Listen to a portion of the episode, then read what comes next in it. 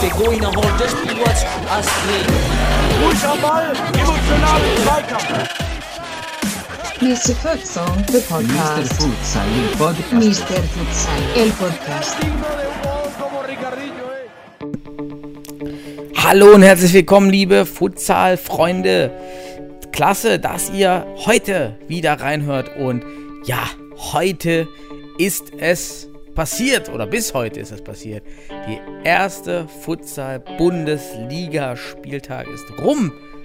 Und gemeinsam möchte ich heute wieder reden mit unserem Futsal-Philosophen Sebastian Rauch. Hi Sebastian. Hi Daniel und hi allen zusammen. Ja, Futsal-Bundesliga ist gestartet. Da ist das es Ding. Kribbelt. Da es, es ist kribbelt. das es Ding. kribbelt. Es kribbelt im Bauch. ähm, ich, ich glaube, wir würden, weil wir heute äh, den ganzen Podcast einfach den einzigsten News widmen, die es gibt, nämlich der erste Spieltag, würde ich sagen, wir lassen heute unsere, unsere klassische 2x20 Netto-Struktur weg und News und äh, gehen einfach rein in dieses, in dieses mega historische Once in a Lifetime ähm, Event und Spieltag, oder? Ja, wobei eine Sache kann man noch erwähnen, ne? nicht, dass wir hier jetzt nur Bundesliga orientiert gucken. Äh, die Regionalligen haben auch soweit jetzt ihre Planung und äh, im Westen, in der Futsalliga West, in der Regionalliga West, gab es den ersten Spieltag und da haben sich die Favoriten auch schon ordentlich durchgesetzt. Ne? Ähm, Köln hat gewonnen 17 zu 1 gegen Bonn. Äh, Wuppertal hat in Schwerte gewonnen 5 zu Mhm. 3. Und auch Minden ganz stark gegen Post SV Düsseldorf mit 10 zu 3.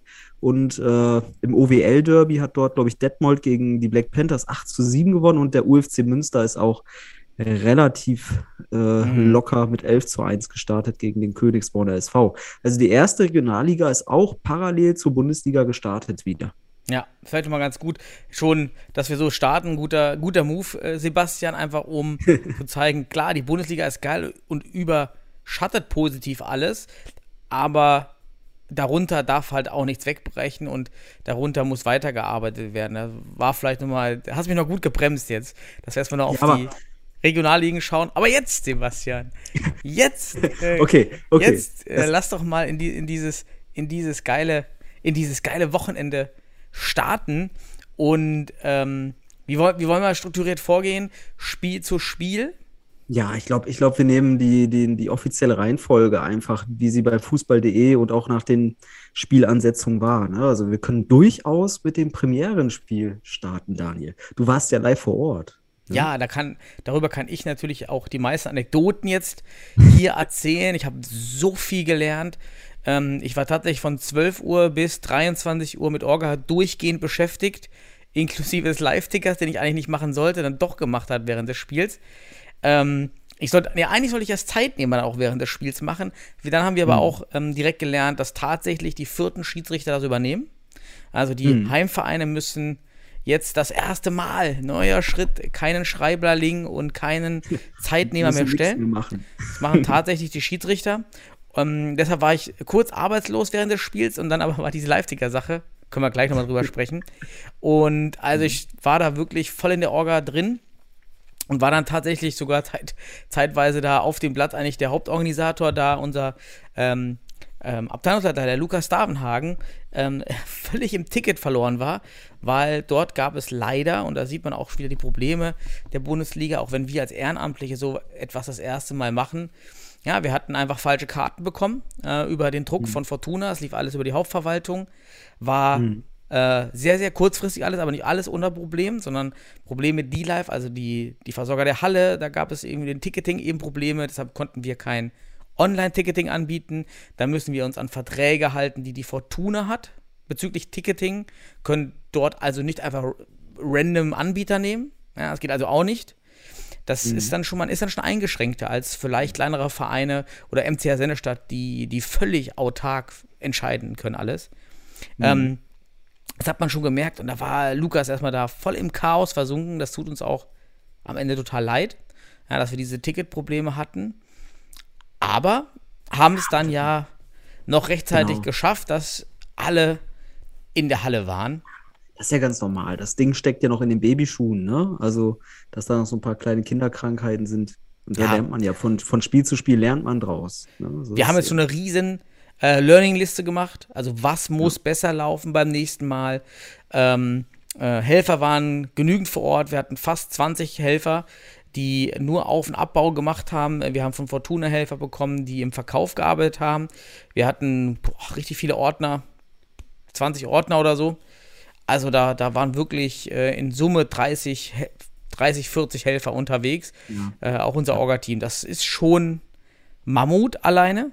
Und ähm, äh, das mussten wir als Abteilung wirklich dann alles selbst organisieren.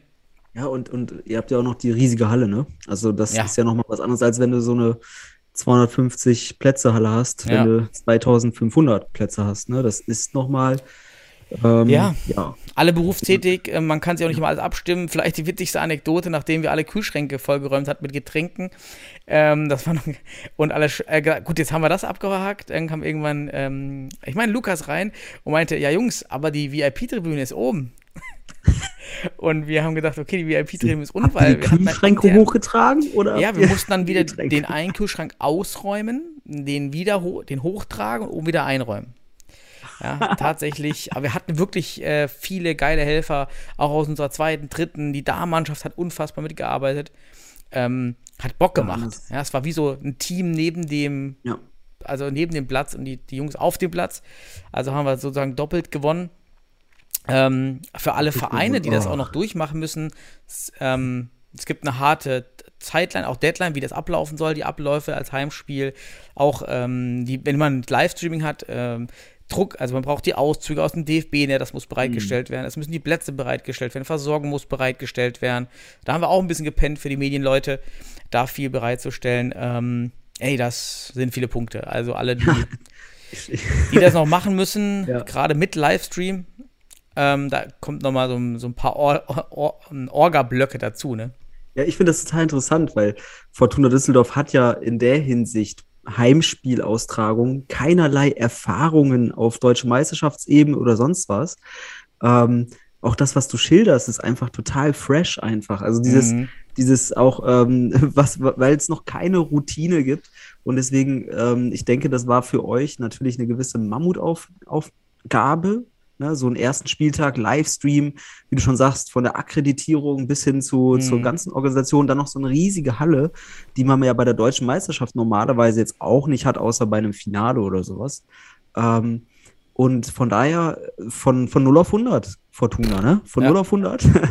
und äh, von daher, es wird immer irgendwo ein paar, paar, paar Probleme geben, aber Ich habe ja sogar die Geburtsstunde eines Hallenbodens Ja. miterlebt. Hast du das mal gesehen? ja, die Bilder hast du ja, hast du ja, Ja, aufgenommen. genau. Die Geburtsstunde eines Hallenbodens. Ja, weil das war tatsächlich jetzt ein neuer Boden. Ähm, Der, der äh, Bodenvermieter, der war auch vor Ort, ein unterhalten netter Typ, der das dort macht und ähm, der auch den, dem DFB immer die Hallenböden bereitgestellt hat und meint, ja, den alten Hallenboden hat er verkauft irgendwo an, an, DFB, an Handball oder so. Die haben dann den Boden geholt, deshalb gab es jetzt einen neuen Boden. Also der wirklich das allererste Mal bespielt wurde. Deshalb lag der auch beim allerersten Mal komplett blau, ohne Ja. Linien vor. Und es wurden dann erst die Linien aufgeklebt. Ähm, was halt ganz, wie so ein riesen Abziehbild. ja, war Ja. mega. Da wurde dann ja unser Nils Klemms Logo da, der, der Okocha-Trick-Logo, Bundesliga-Logo, musste da so aufgeklebt werden. Das sah halt aus wie so ein großes Abziehbildchen im Panini-Heftchen, was dann da so draufgeklebt wurde. Das war auch mal spannend, das mitzusehen, ja. Und es ist halt super viel Aufwand. Ja, so, ein- Ja. so ein Boden habe ich ja auch wieder, jetzt viele äh, kamen dann, ja, kommt der Boden wieder, kommt der in jedem Bundesligaspiel und so weiter. ja, also so ein Boden kostet zur Miete 4.000 bis 6.000 Euro. Ja. Das dauert, ich habe die Jungs ja gesehen und die Mädels, die das aufgebaut haben, und die sind geschult darin, eine Stunde bis anderthalb. Ähm, ungeschult, wenn man so einen Boden auch kauft, dann dauert das wahrscheinlich zwei, zweieinhalb Stunden. Ja. Es wird dann ja aufgeklebt, es ist kein, ähm, es ist kein Verbundsystem, es gibt so Steckböden. Das Ja. ist das hier nicht, das sind also äh, Laminat, ich weiß gar nicht, was das für ein PVC-Boden, was weiß ich, weiß ich nicht. Aber der wird dann aufs ähm, Doppel, auf so wie ein doppelseitiges Klebeband aufgeklebt. Ja. Und ähm, die Linien sind dann verklebt und werden dann wieder gelöst. So ist der Ja. aufgebracht. Und das muss gerade sein. Worauf, also ich hasse ja Löcher anbohren. Ja, so irgendwas über die Wand bohren ist, das wäre für mich Horror, diesen Boden da aufzubringen. Krass. krass. Also ich hatte das jetzt dann immer nur beim Landesauswahlturnier mal so ein bisschen wahrgenommen, wie so ein Boden dann aufgezogen wird und so weiter. Ähm, und wenn du sagst, das ist jetzt ein ganz komplett neuer Boden gewesen, ist das natürlich höchst interessant. Einfach, wie du schon sagst, das ist das erste Mal das Logo drauf, das erste Mal Linien drauf. Ja, und äh, ich hätte Ja. mal eine Frage. Hast du da irgendwie Feedback gekriegt von den Spielern, wie der sich bespielen ließ? Also war der vielleicht noch zu stumpf oder was gab es da Hm, für, für Feedbacks? Was, Siehst du? Ne, das habe ich da, da ich ja voll im Tunnel war bis 23 Uhr und dann endlich, endlich Mhm. ans Restebuffet durfte dann äh, bei uns, ähm, habe ich da gar kein, gar kein Feedback jetzt ähm, Okay. bekommen. Wäre mal spannend, ja, richtig, wäre spannend. Ja, wäre auch mal spannend, wie so ein frischer Boden sich bespielen lässt. Aber Ja. Daniel, genug, genug zu eurer Ja, wunderbaren, lehrreichen und äh, ja, durchaus auch. la, la, lass uns dort beginnen, wo der Liste. Livestream ansetzt. ähm, Ja. Ah doch, zum Livestream. Übrigens, ich habe jetzt den, ähm, den Kommentator kennengelernt. Da auch nochmal Mhm. ähm, nette Grüße ähm, an, an den Julian. Und ähm, der dort, ähm, also Julian Lukas Schäfer heißt der, der ist kommentiert, Mhm. ist 21 erst, unfassbar eloquent dafür, geile Stimme. Ähm, war cool, den, ihn kennengelernt zu haben, der auch unser Podcast hört, habe ich gefreut. Und er meinte auch, er brauchte auch manchmal den Podcast als Vorbereitung, weil es eben nicht viel Infos gibt. Ja, Ja, und ähm, hatte sich auch bei mir am Drucker äh, echt richtig viele Seiten mit Infos ausgedruckt. Mhm. Ähm, was man eben nicht weiß, ja, wie viel Arbeit das macht, ja. zusammen äh, das Ganze zu machen. Wenn, wenn du fresh bist in diesem Sport, dann, dann hast du es halt nicht alles wie wir mal eben kurz hier abgespeichert aus der Erfahrung. Ne? ja. Und ich fand aber auch den Julian, Julian hieß er, Hm. und auch den Timo Heinz als Co-Moderator. Ja. Ich fand, das war durchaus ein Highlight. Also wirklich, ich fand das ein richtiges Highlight. Die beiden waren, also ich fand den Julian, der hat eher so diesen emotionaleren, diesen tatsächlichen Sportreporter-Style, so auch nicht, vielleicht auch ein bisschen jünger in der Hinsicht. Und ähm, der Timo hat dann immer gut versucht, auch äh, taktische Sachen zu analysieren. Ich habe das ja auch in meinem kleinen Kommentar zu dem ersten Spiel, zu dem Premierenspiel, ähm, auch nochmal ausführlicher gemacht. Ähm, da hat er ja auch ein paar Sachen erklärt. Ähm, das fand ich echt gelungen. Also ich fand die beiden echt gut, auch von der Balance her, auch von, den, von der Infostruktur, die kam. Also ich habe da echt gerne auch äh, zugehört an dem, an dem, bei dem Spiel. Ne? Und da kommen wir dann, also ich würde jetzt gerne auch mit dir jetzt dann zum ersten Spiel kommen. Ähm, also die Kulisse und der Rahmen und so weiter fand ich, war, abs war super. Also auch, ähm, es waren zwar nur, wie ich gehört habe, 850 Zuschauer in der großen Halle, allerdings wirkte die Halle jetzt nicht leer. Also es war jetzt schon äh, in Ordnung für Corona-Bedingungen, fand ich. Ähm, das auf jeden Fall. Und dass, äh, dass das, das Premierenspiel von der Kulisse auf jeden Fall am richtigen Ort und auch sicherlich irgendwie äh, ja, vom Round, Roundup ähm, mit, mit, wie hieß er, Enkelson? Enkelson. ja, Henkelson, Ja? ja. Ja, ich war ein bisschen Netter komisch, Typ. Sound. Auch ein netter Typ. Auch ein bisschen mit dem unten geschnackt vorm Spiel. Und er hat mir erzählt, ähm, von seiner Angst erzählt, vor der Nationalhymne. Er durfte ja die Nationalhymne singen und meinte Ja. auch, ähm, seine Buddies haben ihn auch schon ganz schön immer gedisst und dann immer so Memes geschickt äh, mit Brühe im Glanze und ähm, war echt Ja. nervös, glaube ich. Ich fand, also man muss den Musikstil mögen, ne? Aber ich denke, es hat einige auch einigen gefallen. Ich bin jetzt nicht so der Fan von so einer Art Musik, das sage ich mal ganz offen, aber äh, ich fand es gelungen. Ich fand den Sound ein bisschen schwach. Ich weiß nicht, ob das die anderen im Stream auch so wahrgenommen haben. Das wirkte so als äh, sehr kratzig, basslastig. Man hat kaum was gehört vom Gesang, ähm, so dass er auch nicht für den Stream so wirklich äh, musikalisch brillieren konnte, fand ich. Ansonsten ist er ja ein Düsseldorfer, ne? Ein Düsseldorfer Jung. Pop-Sänger, wenn man so will. Ähm, und für die, die Nationalhymne, auch da war der Sound aus meiner Sicht einfach, also man kann das ja im Stream nochmal nachschauen. Entweder waren meine Boxen kaputt oder ich habe irgendwas gehört. war. Ich habe mir den Stream dann ja auch angeschaut, gerade weil ich das Duo ähm, Julian und Timo auch hören wollte äh, und die Szenen natürlich auch nochmal sehen wollte. Und ähm, ja, nee, das war in der Halle, war das ganz, der Ton völlig normal, gut. Mhm. Ähm, es war dann im Stream irgendwie übersteuert. Mhm. Äh, war Ja, schade. Ja. War eine gute Stimme, ähm, so jemanden zu bekommen mit der Stimme ist, ist top. Der Genau, auch echt, der hat auch ein bisschen dann mit den Jungs ein bisschen Futsal unten so ein paar Tricks gemacht. Mhm. Also ein bisschen was am Ball konnte er auch. Ähm, also war, war, war durchaus gut. Ähm, dann bin ich ja gespannt, dann ging es ja los, der Ankick. Der erste, der symbolische Ankick. Oh ja. Ähm, ich Oh ja. erkläre kurz und du erklär, du sagst mir deine Meinung. Also, es standen Peter Friemuth dort, es stand äh, Lumpi Lampertz dort, also Düsseldorfer Urgestein. Dann stand Marcel Janssen vom HSV, äh, jetzt eben von der AG ähm, oder vom EV. Vorstandsvorsitzender von der AG, glaube ich. Und ähm, dann stand noch da Renate Lingor. Ja. Und die große Frage war ja, was machen denn jetzt vier Leute beim, beim Ankick? Ich glaube, ich glaub, der Marcel Janssen hat den Ankick gemacht und äh, Lingo hat den angestoppt oder irgendwie sowas. Auf jeden Fall sah es ein bisschen technisch komisch aus. Ne? Ich glaube, so war das. Ja, Äh, und weißt du, wer gar nicht berührt hat? Ja? Der, der Lumpi. Ja, der mal Lumpi, der hat auch den Ball am Anfang fallen lassen. Der hat ja nicht gewusst, dass der Sprung reduziert ist. Aber Ja, egal. stimmt. Da gibt es so eine Kommen wir geile nochmal Szene. vielleicht im Ja. Verlauf der Zeit drauf. Da fallen uns ja einige Anekdoten auf. Ähm, ja, ich, da an dem, in dem Moment habe ich gedacht, okay, das, da bin ich ganz ehrlich, das fand ich scheiße. Also ganz ehrlich, fand ich nicht gut, dass äh, da halt. Dass du nicht dabei warst. Nein, das, das ist mir scheißegal in dem Moment. Ähm, was ich aber sagen wollte, ist, ähm, dass da die Vermarktungsmaschine Fußball äh, mehr oder weniger aufgezogen wurde. Marcel Jansen macht den, macht den symbolischen Anstoß. Das fand ich als, als, ja, als Teil dieser Futsal-Geschichte und auch du oder auch andere als Teil der deutschen Futsal-Geschichte so ein bisschen arm. Also ganz ehrlich, da war, das habe ich auch in meinem Kommentar geschrieben, denn aus meiner Sicht hätte es ein, ja, unter historischer, fachlicher, ähm, ja auch einfach Anerkennungskontext und Respekt gegenüber de, der deutschen Futsal-Historie hätte es aus meiner Sicht nur eine Person geben dürfen, die diesen symbolischen Anstoß durchführt. Und das wäre Georg von Köln gewesen. Der hat damals den Futsal in Deutschland mit seiner Vereinsgründung des UFC Münsters und seiner ja, damaligen Mitstreiter ähm, ja, ins Leben gerufen. Und ich finde, das wäre ein richtig geiles Zeichen gewesen, wenn dieser Mann den Anstoß hätte machen dürfen. Ich weiß nicht, ob er angefragt wurde. Georg kann uns ja mal eine Rückmeldung geben. Aber Also safe nicht. Safe, ja, okay. Aber ich muss ehrlich sagen, das wäre, da hätte, da hätte, da hätte mich, und das bin ich, ja- da bin ich jetzt auch ganz offen kritisch nochmal, da hätte mich der DFB auch überzeugt mit. Weil das wäre sensibel, kulturell sensibel und das würde auch von dieser Vermarktungsschiene so ein bisschen abrücken. Weil man, man muss es ja vermarkten. Man muss das Spiel auch Fortuna Düsseldorf und den HSV Panthers geben. Ganz klar. Aber das war der Tick zu viel, wo es für mich ein bisschen unglaubwürdig Mhm. wurde.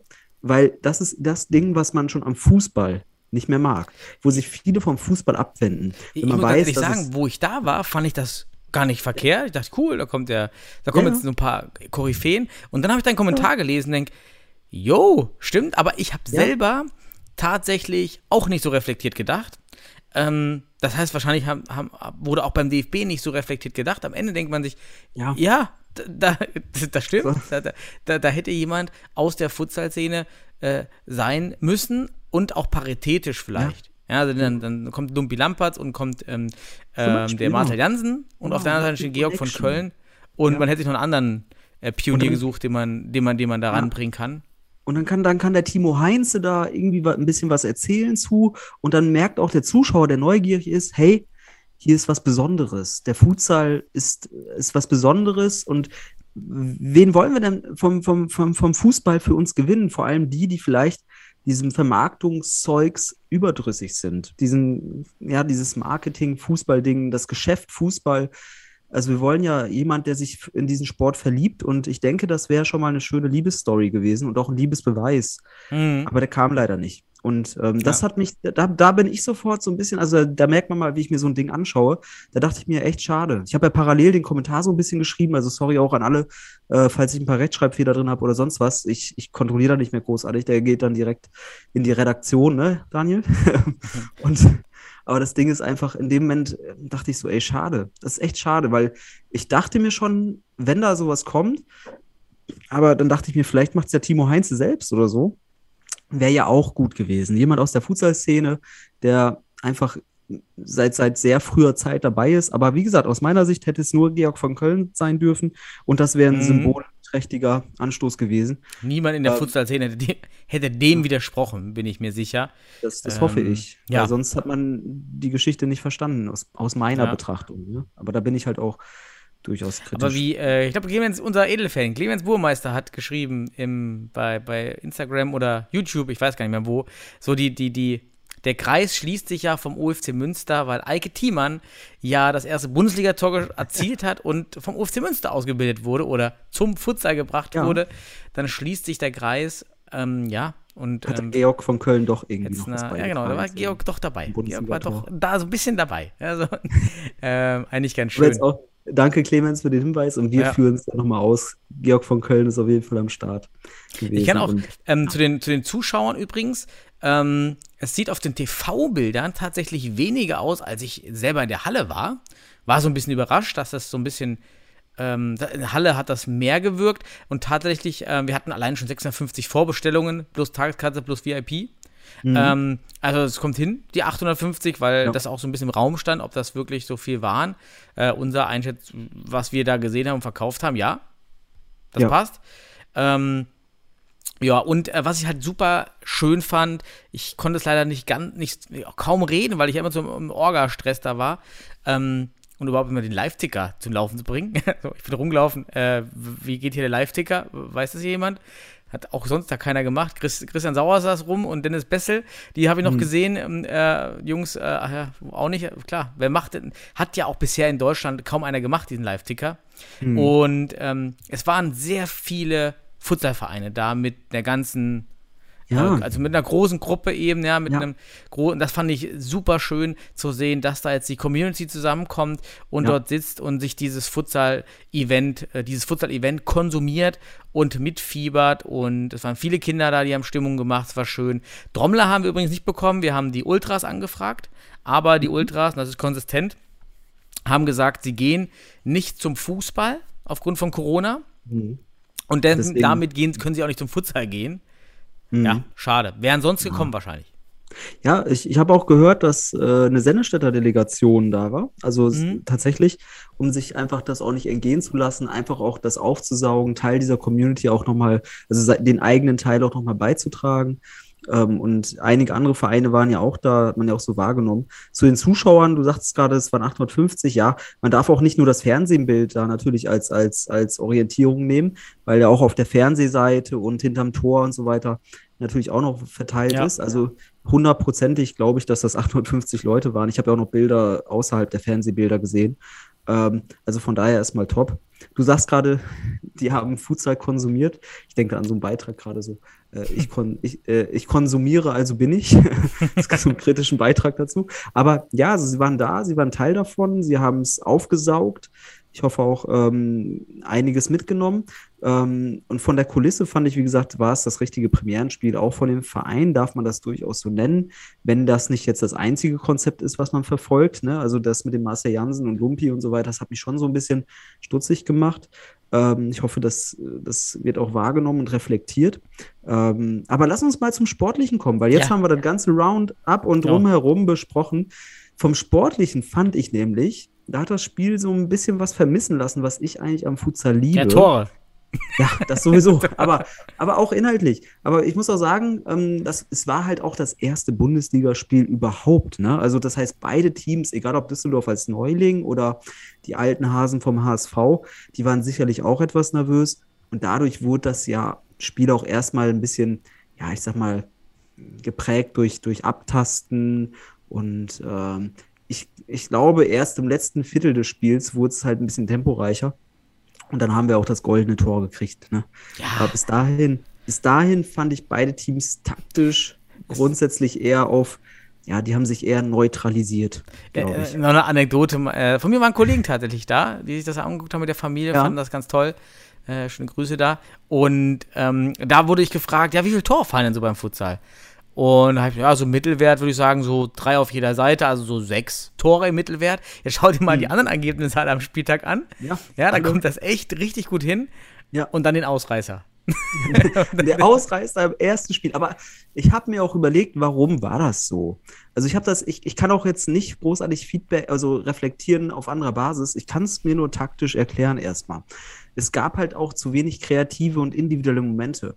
Und beide Teams haben aus meiner Sicht zu viel Strukturspiel geboten. Und ja, es war wenig Ausbruch aus diesen festen Strukturen. Und ja, auch ein Ausbruch, der mal den Gegner in echte Verlegenheit gebracht hätte. Das, das fehlte so ein bisschen.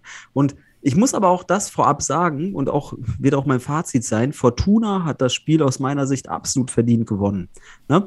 weil ihnen dieses Strukturspiel halt besser liegt als dem HSV. Ne? Und der HSV ohne Elias Saad und mit, ich sag mal, auch mit einer neuen, mit neuen taktischen Impulsen, ähm, auch strukturierter spielend, aber dafür halt viel überraschungsloser. Deutlich weniger intensiv und aus meiner Sicht auch in der Leistungsspitze haben sie nicht das gezeigt, für was Verkopft. sie seit Jahren bekannt waren. Verkopft vielleicht ist ja, das. Verkopft, ja. Ziemlich verkopft. Also als ich dann 4-0, eine 4-0-Aufstellung gesehen habe, Ja. bei, bei Hamburg, dann, okay, ja, so, ähm, so viel Vorbereitungszeit war jetzt nicht für der deutschen Mhm. Meisterschaft. Ja, Ähm, da hätte ich jetzt andere Sch- Schwachstellen gesehen, wo man hätte arbeiten müssen beim HSV. Und ähm, ja, vielleicht hat man versucht, äh, was ja eigentlich eine schöne Entwicklung ist, zu sagen, wir wollen weg von dem individual technischen Teil oder wollen Ja. diesem äh, gruppentaktischen hingeben. Aber ja, es ist dann wieder dieses deutsche strukturierte Denken, diese ewige Rotation, die wir auch im letzten Podcast haben. Oh Wir ja. haben ein bisschen darüber philosophiert. Ähm, so, warum muss ich da hin, wenn ich doch mit der anderen Sache besser fahre? Also nur weil man es mit in anderen Teams so macht oder auch gerade im DFB-Universum so lehrt. ja. Stark gruppentaktisch bezogen, alles ist eigentlich gruppentaktisch. Ähm, so what? Ich habe einen Michi Meier, ich habe einen Sacklam. Ja. So. Ich habe einen Ian Prescott Klaus. Ich habe, also du, du hast drei, vier Spieler, die individuell eigentlich alles machen können. Da, ne? Ja. Wenn du sie in die Situation dazu bringst. Und das haben sie nicht gemacht. Ich habe auch im Nachgang nochmal analysiert. Ich, das Spiel war ja zum Glück noch live. Ich habe mir auch noch mal manche Szenen nochmal angeschaut und ich habe echt nach Gründen gesucht für diese durchwachsene Leistung der Hamburger. Und ich kann das nur auf diese taktischen Vorgehensweisen beziehen. Und das war aus meiner Sicht einfach nur Standard-Futsal. Fortuna Düsseldorf hat das wunderbar in, den Kar in die Karten gespielt. Und ich muss ganz ehrlich sein, ohne dass ich jetzt Kritik äußere, das ist nur eine Analyse. Mit so einer Leistung werden die HSV Panthers oben in der Tabelle kein Wörtchen mitreden können. Also da, das finde ich, und das hört sich echt hart an. Aber Wie gesagt, das ist keine Kritik, sondern einfach das, was man auf dem Platz gesehen hat.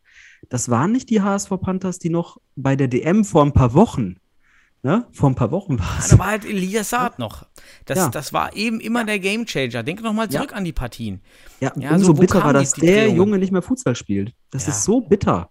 Ne? Ja. Und äh, aber das war so, also ich will es jetzt, es sah so aus wie Standard-Laufweg-Futsal. Dieses Standard-Laufweg-Futsal.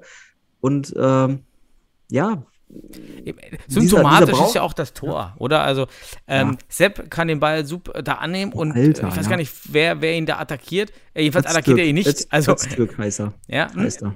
Ja, Öztürk. und äh, steht fast drei Meter weg, ja, so ein Meter muss er da ran und, und, und Sepp schlägt eine, eigentlich eine seltene Flanke Ja, ja, aber ich denke, rüber mega gut, dass der ankommt. Ja. Eike macht noch eine schöne äh, Täuschung, dann ist drin. Aber so, dass er so viel Zeit hat, Lukas, ja, ist so symptomatisch irgendwie äh, für das Spiel. War gut Das, war, das, für war, das, das Tor war von, von Düsseldorf, also wirklich, also Sepp kriegt den Ball, stoppt den Ball an und spielt einen Flugball aus dem Stand. Özturk läuft ihn an, deckt die Tiefe hinter sich ab, aber in der Tiefe ist kein Düsseldorfer Spieler. Das heißt, wen deckt er ab? Wem will er dazustellen? Ne? Und, und er trabt ihn an, er geht, er kann nicht die, den Ballschatten schließen. Also, oder das einfach, also er kann einfach, er kann keinen Druck auf den Ball ausüben. Das war für mich schon der erste Fehler. Und es war ein simpler äh, Pivot-Ala-Change. Also Eike Thiemann geht in die Tiefe und der andere Düsseldorfer Spieler geht auf den Ala. Und dadurch hat schon äh, Juri Jeremejew, Jeremejew, der Spielertrainer, auch dann vielleicht die Orientierung verloren, hat dann Eike Thiemann nicht richtig aufgenommen, sieht nur zum Ball und dann kommt da so ein Mhm. Flugball durch und dann herrschte da Chaos, aber sowas von beim HSV. Und ja, Eike macht das gut, ne? Also äh, nimmt den Ball an, dann zack, gut antizipiert, dass der, dass beide, äh, das Torwart und äh, der Jeremejew einfach äh, wild drauf loslaufen. Er legt den Ball einmal rein und haut den Ball ins kurze Eck, auch relativ zentral, wenn man die Fernsehbilder sieht. Also gut gemacht. Ja. Das, war äh, eingeladen und die Hamburger haben da echt nicht gut, gut verteidigt, das muss man einfach sagen. Was natürlich auch spannend ist, was bei den Hamburg Panthers dazukommt, ähm, Celani hat gefehlt als Antreiber. Der Torwart, der ähm, jetzt gespielt hat, Name habe ich jetzt gerade vergessen, ähm, hat mich erstmal überrascht, war ein guter Torwart. Äh, Ja. Natürlich unorthodox oder sagen wir noch sehr viel Fußballtechnik, aber ein guter Keeper, ne, dafür, dass er auch noch, noch nie ähm, für uns jetzt, die jetzt nicht aus dem Hamburger Raum kommen, jetzt ein unbeschriebenes Blatt war. Aber Celani als Typ, glaube ich, hat gefehlt. Ja. Ja, das. Ja. Also der, der Torwart, ich, ich weiß, ich hatte den Namen auch gerade noch auf der Zunge, ist halt ein neuer. Ähm, an den lag es nicht. Also der hat auch im Spiel hier und da noch ein Ding rausgeholt. Ähm, ich, man muss auch sagen, es war jetzt kein Spiel mit, mit, wo es hin und her ging und viele Chancen. Ähm, also die Torhüter mussten sich jetzt nicht extremst auszeichnen. Ja, Bulanik, Aber- ist das der Benjamin Bulanik? Ah, Bulanik, ja, ich hatte den auch in meinem Kommentar Ja, genau. erwähnt. Ähm, also der, der sah, also was soll er bei dem Tor machen? Also vielleicht technisch kann man den halten, durchaus, aber ganz ehrlich, ich erwarte jetzt auch na, bei einem Torwart hinter Celani nicht direkt einen Top-Torwart. So ist es einfach. Und äh, an ihm lag es nicht. Das war in der Defensive beginnend äh, auch der Pivot von Hamburg, wenn man sich diese Bilder nochmal anschaut, muss einrücken, viel schneller die Korbertura machen, macht er nicht. Öztürk ist verunsichert dann, weiß nicht, ob er draufgehen soll oder nicht. Mhm. Dann kommt Jeremejew nicht hinterher und dann hast du den Salat. So ist es einfach. Also das war von ganz vorne bis ganz hinten einfach nicht gut verteidigt. Aber das war halt ein Ding, das hat gereicht. Ähm, und mir hat es beim Hamburger SV, auch beim, beim, Hamburg, beim HSV Panthers, Hamburger SV Panthers, ähm, da hat es mir einfach, also ich weiß nicht, ich bin ja auch ein kleiner, ich bin ja auch ein kleiner Fan von denen. Also ich muss ja auch sagen, ich mag deren individuellen Spielstil, weil ich sehe das auch als ganz, ganz wichtigen Schlüssel an für hohes Futsalniveau. Mhm. Aber was man da gesehen hat, das war aus meiner Sicht eher eine Anpassung an diesen standardisierten kollektivistischen Laufweg- und Rotationsfutsal, der in Deutschland seit Münster gepredigt wurde, aber von diesen Teams, die damals, ne, die das damals und auch ein paar noch heute predigen, davon sind nicht viele in der Bundesliga gelandet. Ne? Denn aus Mhm. meiner Sicht ist es, und das, da habe ich mir halt die Hamburger irgendwie von der Entwicklung vielleicht auch zu weit gewünscht. Ähm, das ist, muss halt eine richtige Mischung aus individueller Stärke und Freiheit sein mit gruppentaktischen Strukturen, die aber auch wiederum vom Individuum wahrgenommen werden und am Ende ne, ist alle Gruppentaktik eine Entscheidung der Individuen. Und die besten individuellen Entscheidungen, welche dann zu einer Zweier, einer Dreier oder auch einer Vierer-Taktik führen, das sind die best, also die besten individuellen Entscheidungen werden dann das höchste Level dieser Liga ausmachen. Und das, da hätte ich mir schon fast gerade, die HSV Panthers haben Potenzial dazu, aber irgendwie haben die jetzt komplett ihren Spielstil aber ja, mal. Also, sieht aus an, an Magic Meyer. Michi, mach wie immer. mach wie immer, echt. Mach's Aber- wie immer. Ja, das, das ist ja das Ding. Du spielst Düsseldorf einfach in die Karten, weil eigentlich hast du drei, vier Spieler im Team, die Ja. allen Düsseldorfer Spielern individuell große Probleme bereiten hätten können. Aber du hast halt nicht einmal, und das, das, das habe ich vermisst, diese Geilheit, dieses Auffressen wollen, ähm, dass du nicht einmal ein Düsseldorfer Spieler, ich nenne es immer gerne, ohne es zu dis das soll jetzt nicht böse gemeint sein, aber als Opferspieler raussuchen und dann ein 1, vers 1 gegen 1 isoliert oder provoziert zu, zu haben. Dann kommst du mal durch und du kannst das drei, vier Mal ausprobieren und irgendwann kommst du durch und dann ist es brandgefährlich. Aber die HSV Panthers waren einfach überhaupt nicht gefährlich. Also ich über die gesamte Strecke des Spiels hat mir da wirklich so eine gewisse Druckphase gefehlt. Und das war nicht variabel aus meiner Sicht, aber gut, wir können jetzt viel meckern. Es ist- war das erste Spiel, es hat viele Ja, Faktoren. Und es, guck mal, es gab nur Heimsieger. Also die, Ja. diese Reiseproblematik ist ja. Ja. für alle neu.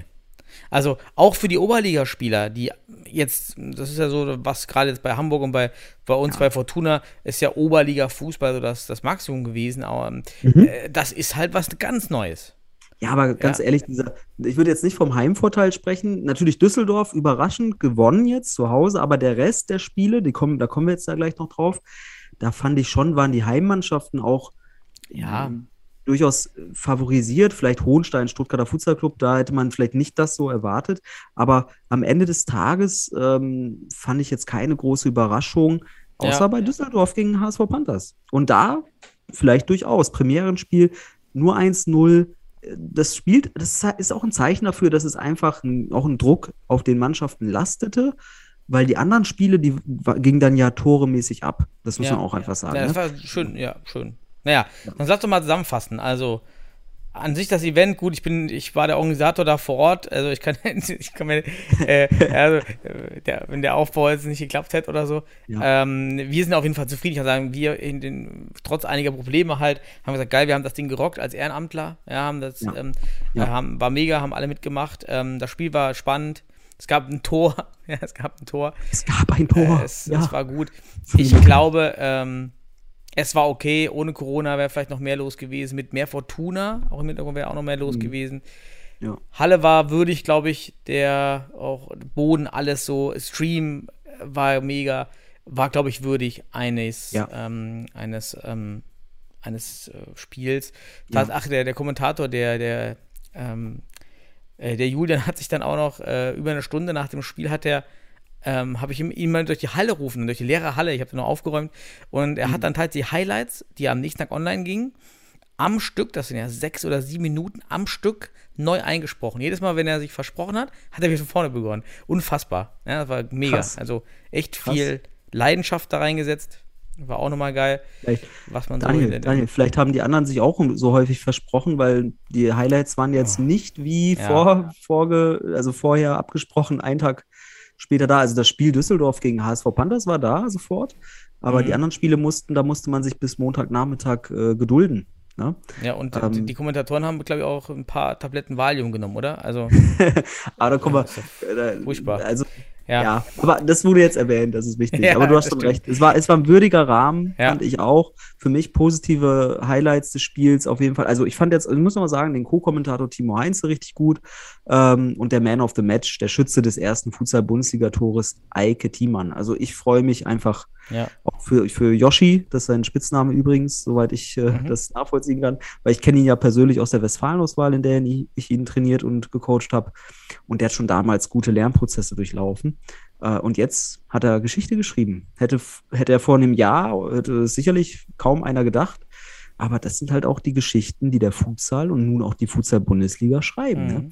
Ei- Eike Thiemann steht jetzt fett auf der ersten Seite der Futsal-Bundesliga-Annalen. Ja, Forever. Forever. Und das ist der passende Punkt für dieses Spiel. Geil. So. Fertig. So, Punkt hinter. Ich habe Nächstes gleich einen, einen coolen Cliffhanger zum nächsten Spiel. Mach mal einen Cliffhanger. Ähm, denn da gab es dann keinen Live-Ticker beim MCH Simbestadt gegen Mainz.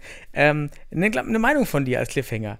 Äh, um das Aber warte mal, bis das nächste Spiel. Ah, Okay, komm, wir gehen auf Achso, ich Sendung- hab, ja. Äh, Pass auf, nee.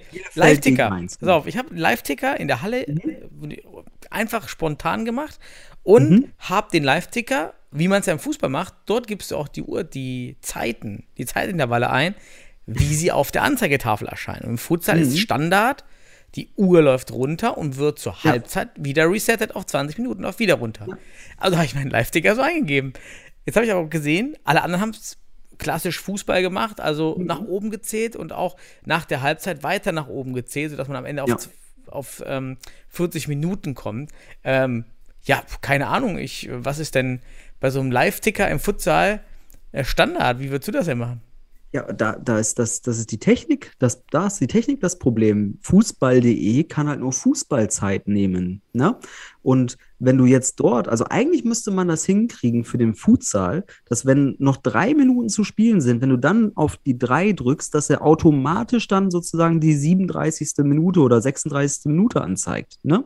Ähm, das wäre schon cool, aber hier ist man dann einfach, hier muss man natürlich mitdenken, da muss man sich, okay, drei Minuten 17 noch zu spielen, also ziehe ich ab, ich bin in der 37. Minute. Ähm, Ja. von daher, das, das würde passen, aber ich, das ist ein rein, also ich finde, das sollte, da sollte der DFB vielleicht für die Spiele, wenn es möglich ist, ein, ne, einfach ein ITler, der sich da eben kurz mit der Programmierung des Ganzen auseinandersetzt und dann hat man da die passende Auswahl, weil dann hast du dieses, ja, natürlich kann man sagen, okay, das ist jetzt kein großer Sprung, mal eben Nee, kurz ist ja eine 14 Standardfrage auch. Gibt es eine Mhm. 37. Minute im Futsal?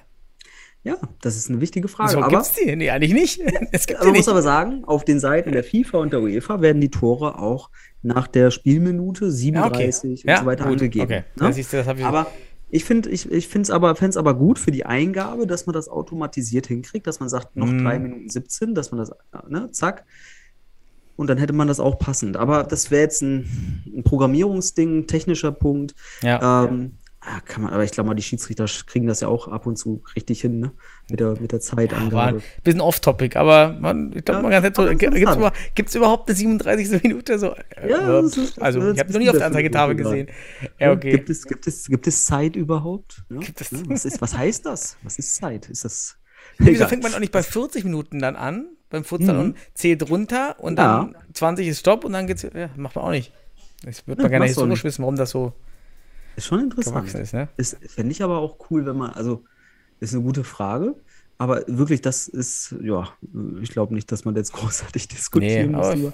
Ist aber interessant, weil du das halt, diese, diese Erfahrung jetzt gemacht hast und äh, einfach mal einfach nur die Futsalbrille auf hast. Du hast einfach mal nur die Futsalbrille auf und merkst, hey, äh, warum macht man das nicht einfach so? Warum machen wir es einfach Ja, ich habe so? nicht drüber nachgedacht, das anders einzugeben, Mhm. ja, weil so kenne ich die Zeiten immer. Man gibt das ein, ähm, wie es auf der Anzeigetafel und die läuft halt von 20 Minuten runter Ja. und läuft nochmal von 20 Minuten runter, läuft halt nicht von 0 bis 40 hoch, die Anzeigetafel.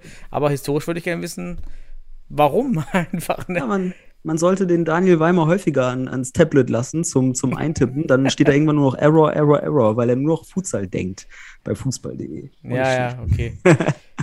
Gut, aber äh, sind So. wir jetzt, bei welchem Spiel sind wir jetzt? Ähm, Ja, ich hätte gedacht MCH, aber eigentlich war zeitmäßig ja, weil Imdorf das dann lass uns zu Weilimdorf gehen. nächste, also ja, okay. PSV Weilimdorf gegen, gegen 1894 Berlin.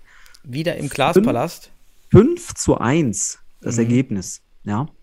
Ähm, ja, wieder im Glaspalast, auch auf blauem Boden. Ich glaube, den hat man einfach liegen lassen. War wohl in der Zwischenzeit kein anderer Event äh, oder so. Ne? Wer weiß. Ja, oder wegge weggeräumt, wieder aufgebaut, ne? Kannst natürlich auch machen. Ja, kann auch sein, natürlich, das wissen wir nicht. Aber ähm, war auch schön. Wir hatten bei am ersten Spieltag Highlights, ich glaube, dreimal auf blauem Boden.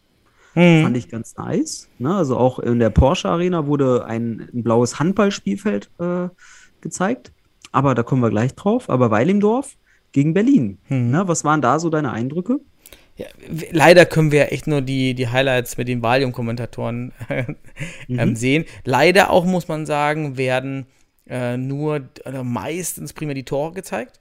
Ich würde Ja. mir viel mehr auch äh, Torwart-Szenen wünschen mit Paraden, einfach um besser abschätzen zu können, was ist wirklich passiert. Vielleicht weniger kommentieren, einfach sehen. In, in Spanien ist oftmals auch mehr sehen. Deshalb Ja. ist ja sehr, sehr ähm, komprimiert der Ausschnitt, den wir jetzt kommentieren können zu diesem Spiel. Ja, Ja, Halle, äh, Glasplatz ja. ist mega. Waren es wohl auch nur 150 leider da. Oder 200, je nachdem, Mhm. nach Quellen. Bisschen war auch schade.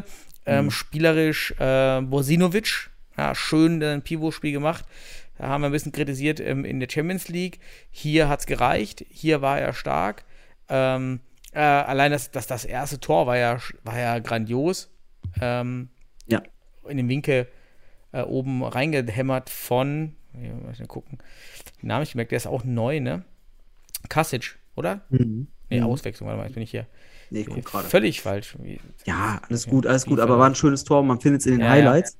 Und äh, ja, äh, äh, ein Punkt noch zu den Highlights. So. Ähm, die, also ich habe ja zum Glück ein paar Spiele auch im Ganzen erhalten und konnte mir die anschauen. Oha. Also, ja, haha, na, also Connections, mein Freund. Nee, aber was ich sagen will ist, ähm, zu den Highlights, dann habe ich das mal, ich habe mir die Highlights angeschaut und die sind ja schon, das sind ja fünf, sechs Minuten Videos, ne? Also da könnte man schon sagen, okay, wie viele Highlights sind das eigentlich? Aber da ist natürlich so ein Vorspann, die zeigen dann immer so das Aufwärmen. Also das Mhm. diese Struktur habe ich jetzt entdeckt. Aufwärmen, bisschen Einführung, ne?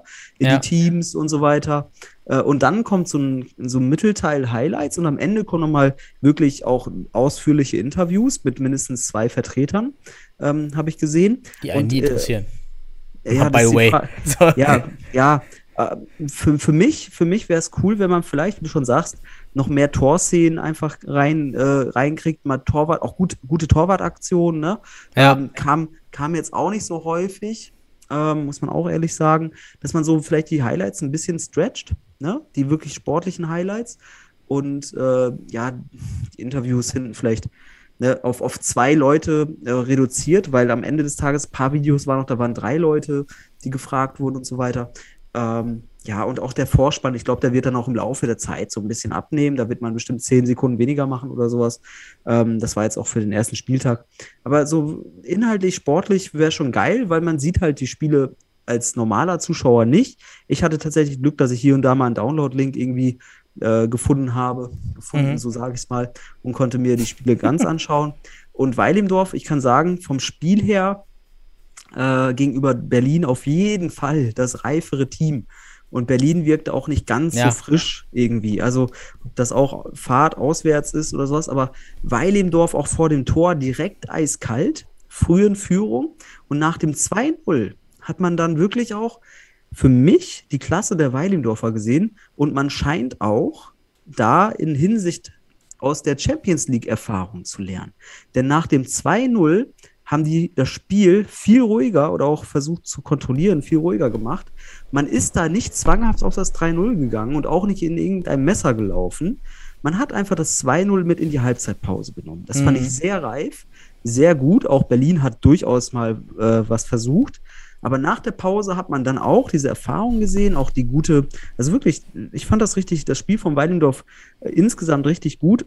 In der richtigen Spielphase hat man die Chancen genutzt und dann hat man innerhalb von vier Minuten, ich glaube, es war Spielminute 37 bis 31, hat man das Ergebnis von 2-0 auf 5-0 hochgeschraubt. Und dann kam noch am Ende der Berliner Ehrentreffer. Und man muss auch sagen, das letzte Viertel des Spiels, da hat Weilendorf sich nicht mehr verausgabt. Die haben das nach Hause geschaukelt. Die wissen, nächste Woche ist die nächste schwere Aufgabe. Und das war für mich ein gelungener Auftakt für den deutschen Meister, während sich, da muss ich auch sagen, der Sieg schon eher auch als Pflichtsieg für den Mhm. TSV bewerten lässt. Ne? Also, Wie siehst du den Unterschied im Tor bei 1894? Weil da ist ja der interessante Fakt Ja. jetzt noch innerhalb Ja. von einer Woche ähm, eingetrudelt. Es gibt ja zwei Nationaltorhüter bei 1894. Johnny Göde, Ja. der bisherige Stammtorhüter, hat nun mit Pavlos Wiegels überraschend äh, einen Konkurrenten bekommen. Pavlos Wiegels war ja, wie man gehört hat, in Deutschland so ein bisschen unterwegs bei verschiedenen Clubs und Mhm. wollte über mal anklopfen, aber die Vorstellungen waren da auch, glaube ich, so ein bisschen weit weg vom Markt. Ja, ja, ist jetzt in Berlin gelandet und jetzt haben sie sich die Halbzeiten geteilt. ja. Wie siehst du die beiden Leistungen, wenn du auch ein bisschen mehr vielleicht noch gesehen hast? Mhm. Also Pavlos Wiegels ist ja auch ansässig in Berlin, also passt das auch. Ne? Also für Ja. ihn, glaube ich, auch die beste Wahl, dann ähm, bei Berlin zu spielen. Ähm, ich fand es interessant. Ich fand äh, Johnny Göde nicht äh, ganz fehlerfrei, muss ich sagen. Ähm, wobei beide Teuter, auch in der zweiten Halbzeit auch ein Gegentor, ich glaube, das letzte war es, ähm, da sieht Wiegels auch nicht gut aus. Also ähm, irgendwie war das nicht, also in Stuttgart war der, also in, an diesem Wochenende, die Auswärtstorhüter waren nicht so, so super. Also wir werden es gleich noch bei Hohenstein sehen, aber, ähm, oder hören. Aber ich fand weder Göde noch äh, Wiegels irgendwie, ja, die hatten auch hier und da Dinger, auch Gegentore, auch einmal, wo die Mhm. Ablage ist von, von äh, auch, das war auch in den Highlight, in den Top, Top 5 Tor, Toren, ich glaube von Ivankovic das Tor. Da kommt der Fuß nicht raus, den muss er eigentlich haben, der Göde. Und äh, ja, es ist, mir, muss ich sagen, mich, mich hat das jetzt, mir hat das nicht imponi- imponiert, die Torwartleistung. Ähm, aber wir wissen auch, dass beide überragende Torhüter sind, auch für deutsche Verhältnisse. Das ist einfach. total. Und äh, Man, vielleicht äh, liegt es ja auch daran, dass es Probleme bei 1894 gibt, äh, was man hinter, den- hinter den? Kulissen Oh. hört. Ja, und es war dann so, so eng, dass äh, das Spiel auf der Kippe wohl stand, äh, dass überhaupt Okay. stattfindet und äh, da auch Okay. nur vehement mit Betreiben wohl des Verbandes dann auch stattgefunden hat. Und die Jungs sind halt wirklich mit dem Auto da angereist oder Mhm. mit Kleinbussen am Tag und haben dann gespielt und sind zurückgefahren. Ich wusste gar nicht, ob wir das noch erwähnen. So, ja, ich, und ich ich hab's, ich hab's, ich hab's mir notiert noch, ja. Es soll ja Gerüchte zufolge Berlin so ein bisschen, ja, ich will es falsch sagen, der Baum brennen, ne? Ähm, ja, aber ich, wir müssen diese Gerüchte, glaube ich, auch nicht vertiefen. Sie sind angetreten. Ähm, und ich glaube, vielleicht war das auch ein Grund dafür, dass da nicht so die frisch, frische, äh, die Frische Ja, aber da das wollte war. ich, ich wollte eigentlich nur sportlich sehen. Ja, die Ja. waren einfach nicht frisch. Genau. Wenn du da frisch anreist, kurz Ja. vorher, dann bist du durch. Ja. Ja, aber man muss auch ganz klar sagen, Weilendorf war Favorit für dieses Spiel und dieses 5-1. Also, wenn du mich gefragt hättest nach dem Ergebnis, ich glaube, ich hätte auch so um, um diesen Dreh Mhm. getippt. Ähm, ein Berliner Sieg oder auch ein Punkt im Weilendorf wäre sicherlich eine Überraschung gewesen. Also, Pflichtsieg für den TSV. Verdient. Ich finde, ja. ich, ich finde von der von der von den von den äh, Prozessen im Spiel auch gute Erfahrungen jetzt aus der Champions League übertragen. Also der TSV ist sauber reingestartet, wird auch aus diesem Spiel einiges mitnehmen können und nächste Woche gegen den MCH wird das schon wieder so ein Spiel, wo ich, oh, da, da habe ich richtig Bock drauf.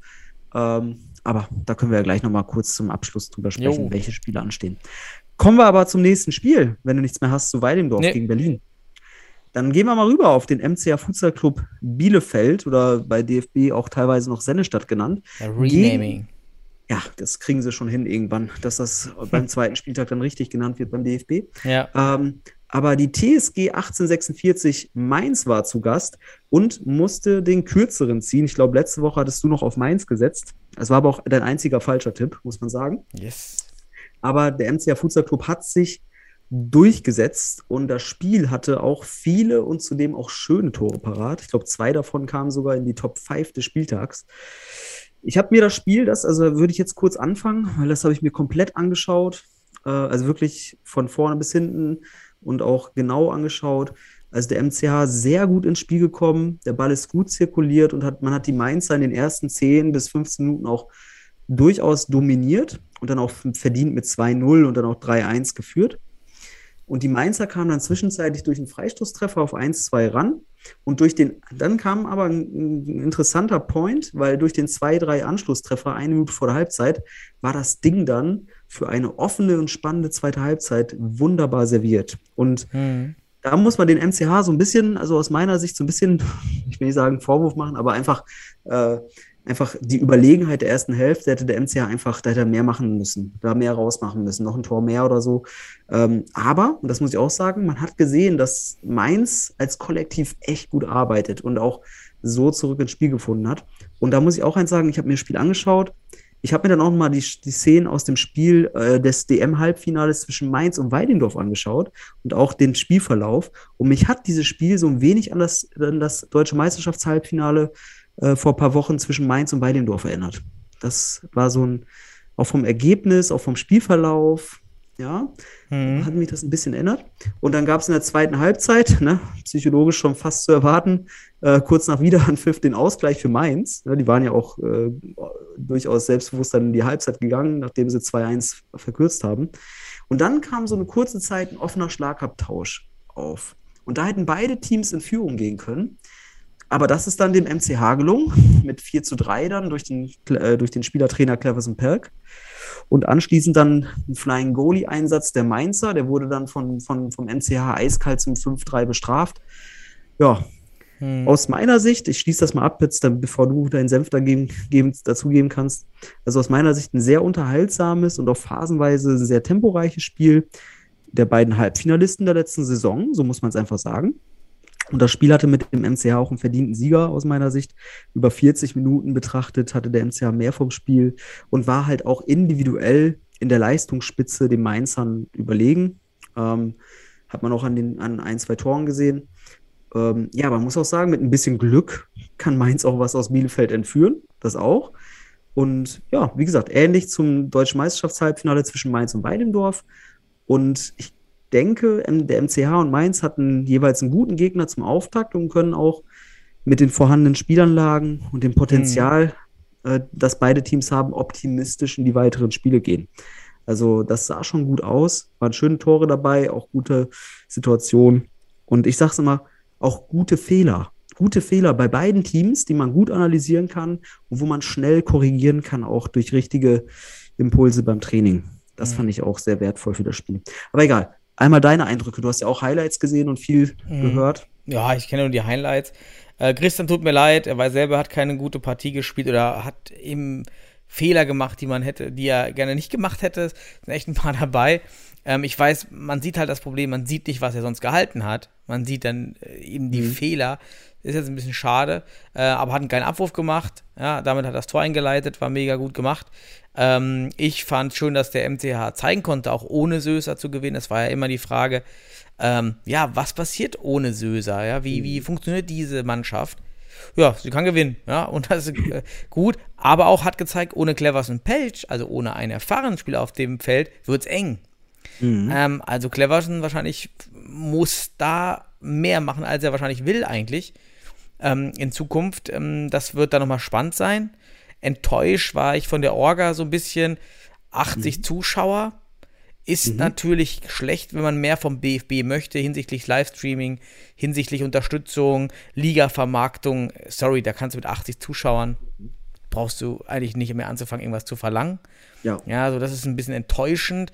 Ähm, nicht, klar kann man es nicht unbedingt pushen, aber es zeigt, ich würde eher sagen, nicht keine Schuld beim MCH.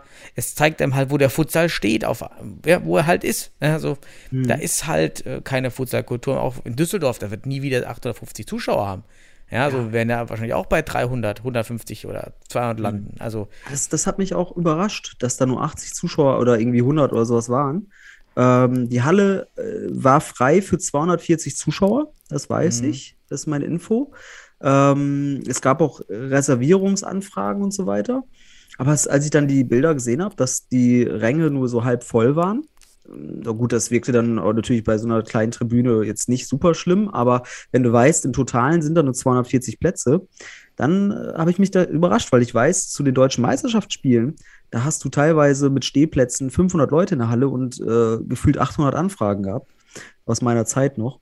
Also da muss man sich fragen, wo, wo, womit hängt das zusammen? Ist das jetzt Corona-bedingt? Äh, ist das, wie du schon sagst, der Futsal aktuell auch, weil er überhaupt nicht gespielt wurde? Ne? Es ist halt auch Mhm. keine Aufmerksamkeit da gewesen. Ähm, ja, also von daher, das wird man sicherlich reflektieren und äh, hoffen wir mal, dass sich das erweitert, Ja. vor allem in so kleinen Hallen, weil da kann auch ganz schnell wieder geile Stimmung entstehen. Und wie du schon sagst, in manchen Hallen wird es dann im Vergleich zum ersten Spieltag vielleicht weniger Zuschauer gehen, aber du hast ja auch schon gesagt, in, in Weilimdorf, riesige Halle, 150 Zuschauer. Das ist ja, das ist, das ist Ja, für das mich. auch nicht viel, aber ist, ist, mehr gibt der Futsal nicht hin. Ich glaube, wir erleben gerade schon die Enttäuschung, dass wir realisieren, dass der Futsal, die Nachfrage nach Futsal ist so, als wenn es 3000 Leute in Deutschland spielen. Ja, Das ist, so. ja, das ist ja die Realität. Und das ist die Realität. Und 3000 wir sind halt nicht beim Handball. Ja, da spielen 300.000 Mitglieder in Deutschland spielen Handball. Gegenüber Ja. 3000. Also, wie sollen denn da 800 mit Zuschauer im Durchschnitt kommen? Ja, Ja, ich es glaube- ist halt schwer. Man muss schauen, aber erstes Spiel, denkt man, ist eigentlich nochmal. Normalerweise sind dann mehr noch da. Ja, also Ich- aber ich- Eröffnungsspiel. Also ich, ich war auch, ich war auch, also als ich Weilimdorf gesehen habe oder auch, auch Stuttgart gegen Hohenstein und sehe diese leeren Ränge, ne? Ähm, dann dachte ich auch so, okay, woran liegt's? Weil da war ja in der Vergangenheit auch in Weilimdorf, da hast du in den Hallen 300 Leute gehabt. In Sennestadt hast du bei Topspielen in der Regionalliga hast du die Halle proppe voll gehabt. Ähm, jetzt die Frage, woran liegt das wirklich? Und ich bin aber, und das muss ich sagen, optimistisch. Kein Lokalkolorit. Kannst du sagen. Ja, wenn ja. MCH gegen Münster spielt, wenn MCH gegen Panthers spielt, das sind Traditionsduelle. Die gibt es jetzt nicht.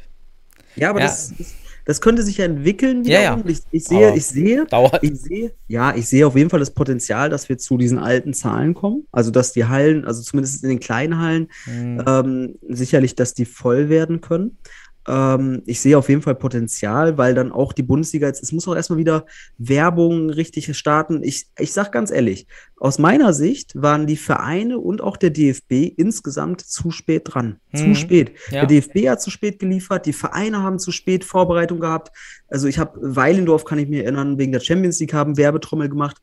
Aber das war alles so ein bisschen zu spät. Zwei Wochen vorm Spiel brauchst du nicht anfangen mit Werbung dafür. Da Dann musst auch du der schon, 0815 Trailer auf Ja, äh, so. der Teaser.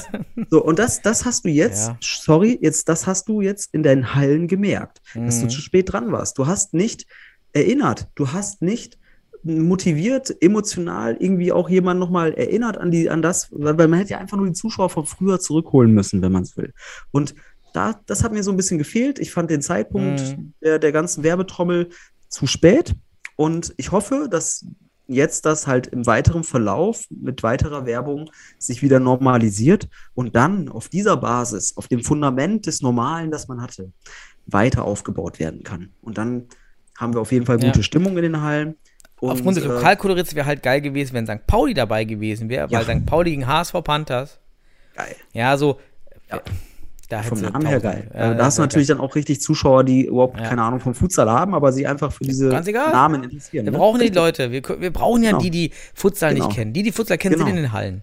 Ja, wie bei Genau. uns in Düsseldorf waren die ganzen Futsalvereine waren alle da. Ja? Ja, ja, genau. Das ist es.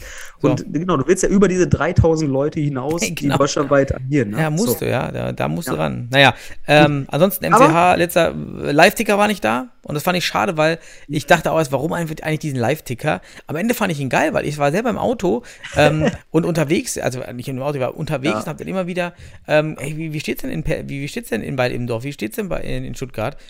Und das kann, und da irgendwie gehört das auch dazu, dass man Ja. dann so mitfiebert und das ist auch Konsum. Das ist Konsum, Ja, dieses Live, ja. dieser Live-Konsum Okay. mitzufiebern, ja, und das hatte ich bei MCH. Am Ende steht das Ergebnis. Okay. Das Kann so. ich, das kann ich nicht beurteilen. Also ich bin jetzt nicht so der Live-Ticker-Typ, kann mir aber vorstellen, also ich muss auch sagen, ich habe am Samstag geheiratet, also von daher habe ich jetzt überhaupt nicht da äh, hingeschaut. Ähm, ich habe mir das alles am, am, am, am, Montag jetzt angeschaut. Aber was ich sagen wollte, ist, es kann sein, dass wenn, ja, am nächsten Wochenende sehen wir die Spiele nicht live, ne? Ähm, Ja. dass ich, das, da will ich einen Live-Ticker haben. Da will ich vielleicht reingucken und ich will einfach sehen, wie steht's gerade. Ne? Da hast du recht. Und deswegen da auch nochmal können wir eine Kritik an, an nach Bielefeld schicken. Woran lag's? Wird man sich dort beantworten müssen. Ähm, vielleicht war es, vielleicht war irgendwie das Internet scheiße, man weiß es nicht, oder es war halt keiner dafür beauftragt. Ja. Na, aber so hier von uns nochmal der Hinweis: Live-Ticker beim nächsten Heimspiel wäre richtig geil. ja. Ah, Ne? wenn die Jungs bestimmt machen und Mädels sein in seine Start. Wir müssen halt liefern. Ne? Die Vereine müssen liefern, damit man Druck auf den DFB machen kann, damit man mehr verlangen kann. Müssen wir aber erstmal abliefern. Ähm, ja, wird sich noch geben. Lass mal zum nächsten Spiel, aber ey, wir waren fast eine Stunde, haben noch zwei Ja, ja. Spiele. Ähm, Kriegen wir hin. Stuttgarter Stutt- Futsal Club, SFC gegen Hot Hot 05 Futsal. 4-0 ohne Wow. Ja. und Tor. Ja, komm. Das- äh, Ja. Was, was sagst du dazu? Ich habe das Spiel, ja. das Spiel zum Beispiel habe ich äh, sehr viele Szenen von gesehen. Mhm. Ähm, für mich auch nominell wie auch inhaltlich, auch das, was man gesehen hat, das eigentliche Topspiel des ersten Spieltags, ne? mhm. muss man ganz klar sagen. Ähm, Im Ergebnis sicherlich für viele überraschend, überraschend deutlich. Ähm, ich denke, die Futsalwelt, die deutsche Futsalwelt hätte kein 4-0 für Stuttgart erwartet. Ähm, man muss sagen, beide Teams haben hochklassigen Futsal gezeigt und Stuttgart vor dem Tor eiskalt und ja. Hohenstein tatsächlich mehrfach an Akzentjewitsch im Stuttgarter Tor gescheitert. Und das war auch einer von zwei Keypoints im Spiel ja. für mich, die beiden Torhüter. Hat Während bei Stuttgart. Der Typ ist total hart, der hat doch nicht mal Schoner an. ja, aber Das pass ist eine mal auf. Maschine. Ja, das ist eine, also, die beiden Torhüter war, das war für mich ein Keypoint. Während bei Stuttgart mit Akzentjewitsch der vielleicht beste Keeper der Liga im Tor steht, hat Hohenstein, und das sage ich Ja. jetzt auch nach, nach mehreren Eindrücken aus den letzten Jahren, mit Wawrek einfach keinen Top-Torhüter des deutschen Ich Futsals. hab's schon immer im gesagt, ich mochte, ich fand ihn noch nie so richtig gut. Ja, Ja. also das hat man in diesem Spiel halt auch gesehen. Also Wa- Wawrek, und das will ich jetzt nicht falsch, nicht falsch sagen, aber der hat sicherlich wichtige Qualitäten für Hohenstein. Aber Stuttgart hat das gegen Hohenstein taktisch auf höchstem Niveau mit seinem Torhüter abgestimmt. Ne? Also ich kann es auch mal erklären. Ich habe mir das genauer mal angeschaut. Ich bin ja auch so ein Freund, äh, Defensivtaktik auch mit den Stärken des Torhüters abzustimmen.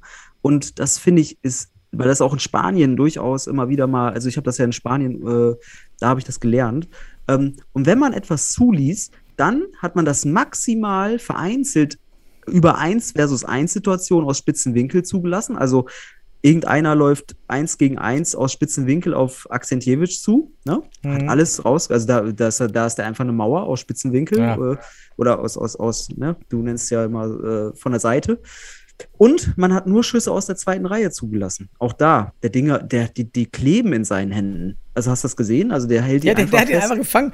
Da kommt so, Ja. da kommt so eine richtige Granate und zack, klebt da, so wie, wie bei den Kickers früher. Ja. Wie als wenn Victor von den, von, äh, bei den, äh, bei den, bei den Ja. Gewinn-Kickers, wie hieß denn der von den Ja. Teufeln? Dem Tor Ja, Victor, also- oder? Ja, ja, genau. Zack, festgehalten. Also das, das, man muss sagen, der, der, der, der Kommentator hat ein bisschen übertrieben, der hat ihn als einen der weltbesten Torhüter bezeichnet. Ja, gut, ja. Aber man muss echt sagen, dieses Spiel, wenn man sich die Torhüter des ersten Spieltags anschaut, da muss man sagen, okay, Akzentjewitsch war hier wohl der Top-Keeper ja. des Spieltags und damit aktuell der Liga. Und wichtig ist auch zu erkennen, wie Stuttgart dieses Ergebnis rausgeholt hat. Die haben durch eine kompakte und geduldige Defensivarbeit, da kam Hohenstein halt auch nie zu einer 2 versus 1 Mhm. Situation gegen Akzentjewitsch, die zum Beispiel nötig gewesen wäre, um Akzentjewitsch chancenlos darstellen zu lassen. Das ging nicht. Und die brasilianischen Spieler der Hohensteiner haben mich in der Hinsicht auch ein bisschen enttäuscht, da sie auch selten zum Beispiel den Lauf an den zweiten Pfosten durchgezogen haben, der halt notwendig gewesen wäre, um so einen Akzentjewitsch Mhm. halt auch mal zu überwinden. Ne? Also den Pass an den zweiten Pfosten oder den mitlaufenden Spieler, den hat Hohenstein einfach nicht erfolgreich kreieren Ja. können, aber auch provoziert durch die kompakte Verteidigung und durch die Passlinienschließung der Stuttgarter. Das war wirklich, hier hat man, wer sich dieses Spiel nochmal anschaut, hat hier höchstes Niveau der Abstimmung zwischen Torhüter und Defensive gesehen. Da, also Hohenstein hat sich die Zähne ausgebissen. Ne? Und das wäre aber ein Punkt, also wenn du den zweiten Pfosten Da hätte ich halt auch gerne das ganze Spiel mal gesehen. So, das das Ja. wäre das Spiel des Tages gewesen, das ich gerne hätte ähm, ähm, mehr sehen wollen, äh, um das auch einzuschätzen, was, was, was können die Ja. Teams da individual, technisch, taktisch und, und gruppentaktisch. Ähm, das ich- war wirklich ich, saß, ich fand Sasa Babic äh, krass, ja, ein, ein guter Pivo. Ich meine, Mhm. wir kennen ja die Namen noch gar nicht, wir haben gar kein Gefühl. Klar, irgendwie Nationalspieler hier, Nationalspieler dort und so weiter, die sind gut. Aber so, was sie wirklich können und was das für Charaktere sind, das wissen wir noch gar nicht. Die lernen wir jetzt kennen, das ist auch spannend. Ja, Michi Meier kennen wir ja in- und auswendig, kennen wir den Ja. Magic. Äh, wenn er mit seiner Lache, wir kennen seine Lache schon, ja, das ist Magic Meier. Ja, so, so genau. Und jetzt sind auf einmal Typen da, ähm, die, die wir gar nicht kennen. Ja. Und ich weiß, 1-0, ja, da kommt direkt der Ball mit hohem Tempo in Sascha Babic, nimmt mit dem rechten Fuß in den Lauf und schießt mit dem linken. Genau. Eine Bewegung. Ja, das sind zwei Schritte. Zack, zack, bumm. Mega. Ja, das sind Richtig gut. richtig schöner Futsal. Ähm, richtig gut ausgekontert, ja. richtig gutes Chaos der Hohensteiner ausgenutzt. Äh, Hohenstein ohne Defensivbalance, was ich aber, da muss ich auch sagen, so, das ist so ein typisches brasilianisches Defensivschulverhältnis, also diese Defensivschule aus Brasilien, dass man halt bei Ballverlust jetzt, ähm, ja, also das ist ganz gefährlich, weil man halt auch vom Ballbesitz lebt. Ja. Also das Defensivverhalten hat mir nicht gefallen äh, bei, bei Hohenstein in der Hinsicht. Aber man muss auch sagen, das muss ich echt sagen, alle Tore, die Hohenstein sich gefangen hat, waren einerseits Einladungen und gleichzeitig auch für aus meiner Sicht haltbar. Also da der Warbrek hätte durchaus, also ich glaube, und das ist jetzt nur eine Vermutung, aber anhand der Szenen, Akzentjewitsch hätte wahrscheinlich kein, kein, keinen der Dinger kassiert. Das Mhm. ist so mein ja, Gefühl also war wirklich ohne ihn auch- da wirklich hoch zu jubeln, aber der, der hat so stabil gehalten. Man Wo muss ist Marco sagen, Pohl? Der ist auch nicht mehr, nicht mal mehr ähm, im, im Kader. Oh, krass. Äh, Ja, aber. Wittiges, Man muss echt sagen, wenn man sich dieses taktische Verhältnis angeschaut hat, wie Stuttgart vorgegangen ist, wie, wie erfahren und wie die die Nadelstiche genutzt haben und gesetzt haben, ähm, und dann auch den, die, die Torhüter vergleicht, da muss man einfach sagen, hier gab es, und das ist jetzt ganz auch für mich bei einem 4-0 auch deutlich, das war ein Klassenunterschied, weil das war einfach ganz sauber gespielt und Hohenstein, die sollen sich mal überlegen, wann sie das letzte Mal zu Null verloren haben. Das war wirklich, das war eine Demonstration für den ersten Spieltag. Fand ich sehr Mhm. interessant. Und ich sage das nur aus Analysesicht. Ne? Das war, und das gibt es ja eigentlich nicht, aber es war ein perfektes Spiel, beziehungsweise taktisch perfekt ausbalanciertes Spiel von Stuttgart. Perfekt die Stärken des Torhüters, auf die taktische Ausrichtung des Teams abgestimmt. aber man muss doch nochmal erwähnen, Ja, wenn ich, ich habe gerade die Aufstellung vor mir, Ja. äh, wir haben halt auch fast keine deutschen Spieler, ne? ja, Also gerade äh, beim SFC haben wir äh, Manuel Fischer, Spontantransfer, der einzigste Deutsche. Wir haben bei ähm, Hot kein Deutschen in der Starting Five. Wir haben Christopher Wittig auf der Bank, also der spielt zwar aber nicht in den Starting Five. Wir haben dann Florian Stier, nie gehört, Daniel Klima, nie gehört, Lukas Dremmel, nie gehört. Ähm, Also das sind Zuspieler im dritten Block wahrscheinlich. ja. Ähm, die Jungs waren auch schon bei der DM dabei. Das ist halt auch bitter. Das ist, Ja, wo wollen wir aber- hin? Wollen den geilen Futsal sehen, wir freuen uns, aber wir müssen auch akzeptieren, das geht halt dann auch nur mit Legionären leider. Das war eine, Legio das war eine Legionärstruppe natürlich, das muss man sagen, also überwiegend Legionäre. Ähm, ich habe mich auch gefragt, wie, wie diese brasilianischen Spieler von Hohenstein agieren.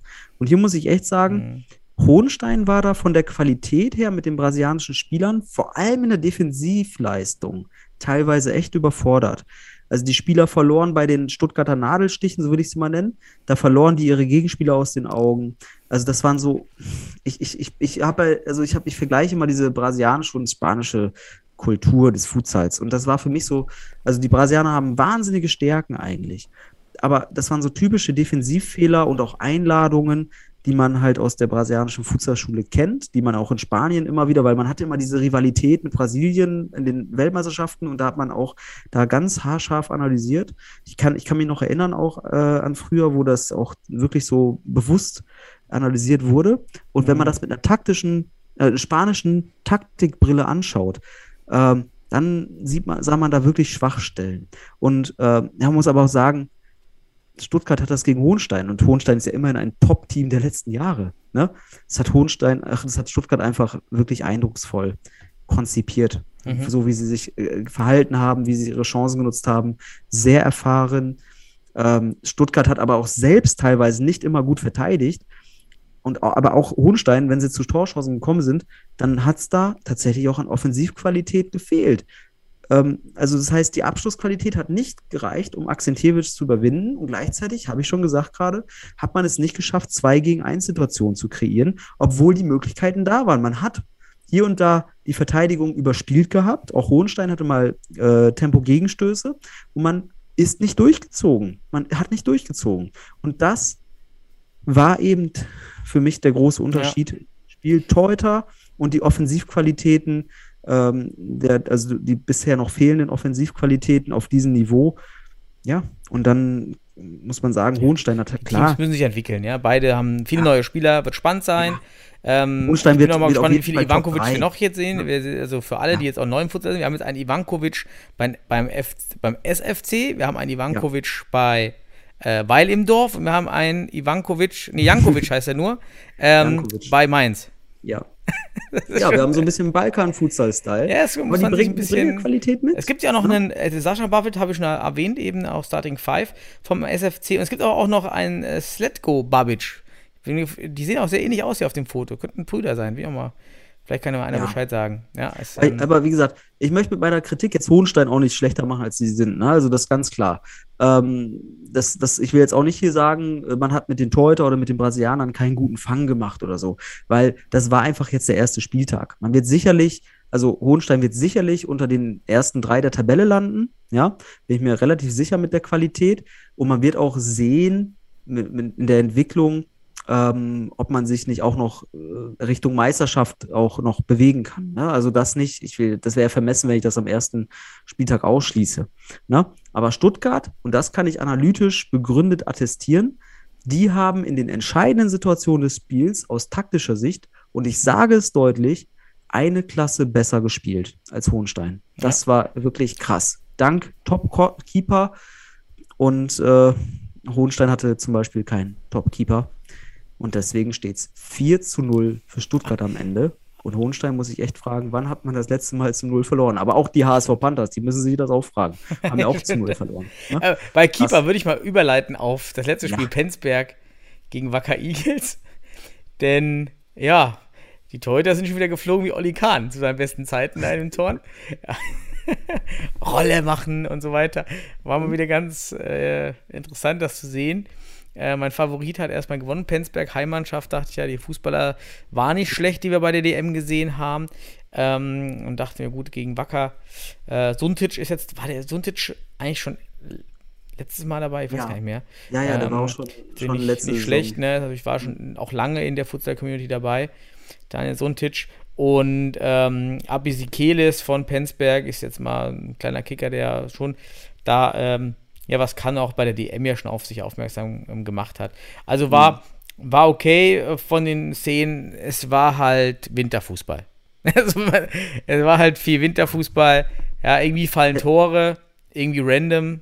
Ja, Ähm, also das sind ja auch, also ganz ehrlich, die Penzberger haben ja noch auch im, im, im, im, ich glaube, im Interview danach gesagt, man würde sie kleiner machen, als sie sind oder sowas in der Art, ne? Ähm, man muss einfach mal sagen, es waren sicherlich zwei Teams äh, hier aufeinander getroffen, die eher mit dem Ziel Klassenfa Klassenerhalt in die Ja. Bundesliga starten, ne? Und ähm, das Spiel an sich, man hat jetzt nicht extrem viele Futsal-taktischen Aspekte gesehen, wenn man das jetzt zum Beispiel mit den anderen Spielen ins Verhältnis setzt, wo man einfach deutlich mehr äh, Aspekte, die man so in der aus Bundesliga kann man schaut. aber, Ja. das ist schon das, was man sich erwartet als, Ja, ja, also Ne, aber man muss sagen, was ich gesehen habe bei Penzberg, ähm, eine gute Teamleistung und auch hier und da futsalspezifische äh, Aspekte wie das Spiel mit dem Pivot, was man gesucht hat. Das habe ich auch Mhm. gesehen. Ähm, und jetzt muss man einfach mal eins sagen. Diese drei Punkte für Penzberg sind eine richtig wichtige Sache. Ne? Ich habe mir nämlich, ne, ich habe mir nämlich mal die paar Regionalliga-Tabellen mit zehn Teams der letzten Jahre angeschaut. Und Daniel, hier reichten in den letzten vollständig gespielten Runden im Schnitt zwölf Punkte für den jetzt in der Bundesliga rettenden achten Platz. Das heißt, der FC Penzberg, der sicherlich den Klassenhalt als Ziel verfolgt, da sind die Jungs sicherlich realistisch und kämpferisch zugleich. Aber Penzberg hat mit diesem Auftaktsieg rein theoretisch betrachtet nun schon mal ein Viertel der Miete. Also in der Hinsicht darf man sie beglückwünschen. Ja. Ähm, Ja, 6 zu klar, 4 haben wir gewonnen. Sehr wichtige Also- drei Punkte. Jeder Ja. muss erst antreten Ja. ähm, in der, in, im, im Dom, im Penzberg, am, am Wallenbad oder Hallen, äh, irgendwie so, Ja, aber da, Bad da war auch ist das gute ja. Stimmung. Also ja, man ja, hatte das war 143 gut. Zuschauer, ja, finde Ja. ich cool. Äh, mehr, mehr als in Sennestadt. Ähm, Mehr oder ähnlich viele wie in Wald-Immendorf. Wir haben vergessen Mhm. zu sagen, 400 waren, ähm, waren wahrscheinlich in, in der Porsche Arena, die ich natürlich Ja, ich hatte irgendwie war. was mit 300. Ja, ähm, Ja, aber also die Porsche Arena ist ja unterschiedliche noch mal riesig. Ne? Also, Angaben von 600 bis 400. Also ja, ich habe jetzt von, von intern gehört 400, also ist okay, das passt vielleicht auch mit Mhm. den Bildern. Und hier 150 Zuschauer, hey. Ja. Stimmung war gut Super. auf dem. der Verein, ich fand auch, auch von den, also das fand ich auch cool bei den Interviews mit so einer Werbewand und so weiter, Mhm. Sponsorenwand. Das wirkte alles gut. Also die haben auf jeden Fall was vorbereitet fürs erste Heimspiel, haben es glücklich gewonnen am Ende. Also es war ein offener Schlagabtausch. Man hätte es, ne, so, es ist jetzt nicht so, dass man am Ende, äh, also in der letzten Minute hätte auch hier und da noch in die, an, also doch ein Unentschieden herauskommen können. Aber man gut, ich will sagen, jetzt war glücklich, aber nicht unverdient. Penzberg hat auch noch zwei 10 Meter verschossen. Also man hätte es auch früher zumachen können. Mhm. Aber Penzberg hat diese drei Punkte. Und, äh, Und fahren der Live-Ticker ist gut geführt. Also ich gerade. Da wird sogar, äh, man hat sogar dann extra immer eingegeben, ähm, erstes Foul, zweites Foul und so weiter. Ja, Also das wurde, also ist gut gemacht, das sind auch viele Details. Ja. Das habe ich jetzt nicht gemacht. siehst du? ähm, also das ist auch gut gemacht. Ähm, muss man, ich habe Mhm. einfach nur Foul dann, weil man gibt dann automatisch ja Foul ein im System und dann ähm, ist es natürlich cooler, wenn man auch direkt reinschreibt, ja, zweites, drittes, Mhm. viertes Foul, dann kann man das auch so im Live-Ticker, sonst muss man, dann musst du ja immer manuell zählen, ähm, wie viele Fouls schon waren. Hm. Das ist total ätzend. Ähm, cool. Ja, haben sie gemacht. Ja. Waren fleißig. Kann man sich also mitnehmen auf daher. Dankeschön nach Penzberg. War auch, Ja. wie gesagt, ich kann nur Glückwunsch sagen zu den drei Punkten. War verdient. Und war ein schönes, spannendes Spiel, muss man auch sagen. Ähm, konnte man sich anschauen. Viele Tore. Also von daher in der Hinsicht auf jeden Fall Werbung. Und äh, die Zuschauer haben es sicherlich vor Ort genossen. So muss man einfach sagen. Also von daher gute drei Punkte für, für Penzberg. Ja. Top, ne? Aber lass uns dann jetzt mal ganz schnell auf den nächsten Samstag schauen, weil da kommt ja schon der zweite Ja. Spieltag dahin. Ah, der zweite schon. Wir machen Oh. einfach schnell die Tipps und diesmal schneiden wir sie am Ende auch nicht ab, weil beim letzten Mal wurde mir gesagt, da wurden die Tipps so ein bisschen Ja, das habe ich, das habe ich dann, äh, da war hier was mit der Aufnahme. Ja. Ähm, Einfach so, nur los. Sieg, Niederlage. Ich, ich sagte die Spiele Ja, und dann, okay. dann einfach nur, wer gewinnt oder Ja, okay.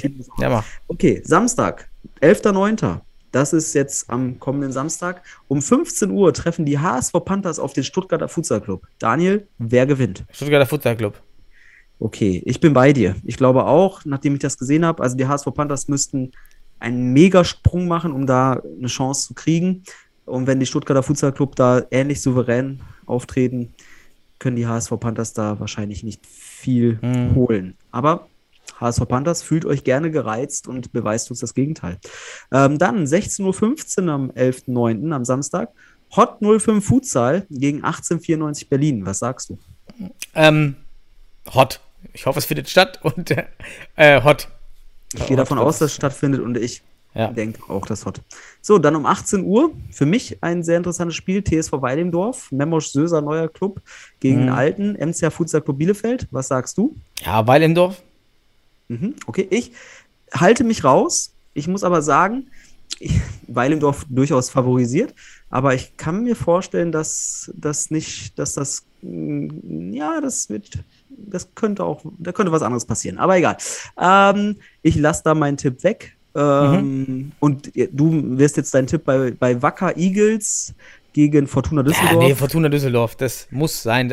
Allein, weil es für uns okay, okay. sein muss. Ja, also wie du Ja. sagst, zwölf Punkte. So, jetzt haben wir schon drei. Ja, Ja. Wacker Eagles zählt Ja. nun mal zu den Teams, die alle und jetzt auch Ja. im ersten eher zu den Kandidaten im unteren Drittel, machen wir es nicht ganz so extrem, aber unteren Mhm. Drittel sehen. Und wenn man da raus will, muss man gewinnen.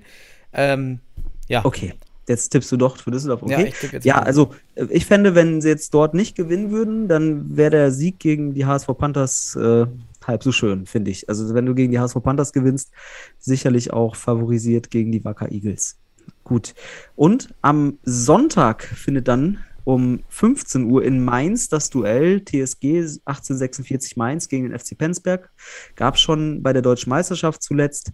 Was sagst du? ja, Heimspiel macht's wieder und macht, wird den Unterschied ausmachen. Ähm, Mainz. Okay, ich denke auch.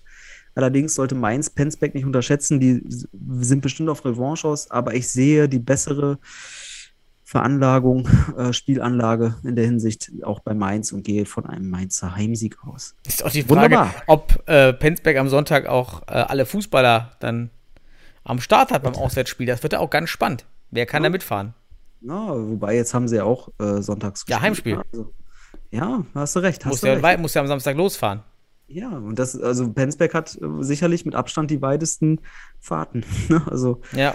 müssen viel- immer viel fahren aus dem Süden Bayerns. Ne? Also wenn Penzberg erst am Sonntag losfährt, dann ganz klar Mainz. Ja, dann sind wir dasselbe Problem wie mit Ja. 1894. Also reist du an dem Tag davor an und fährst da sieben Stunden Auto oder sechs Stunden.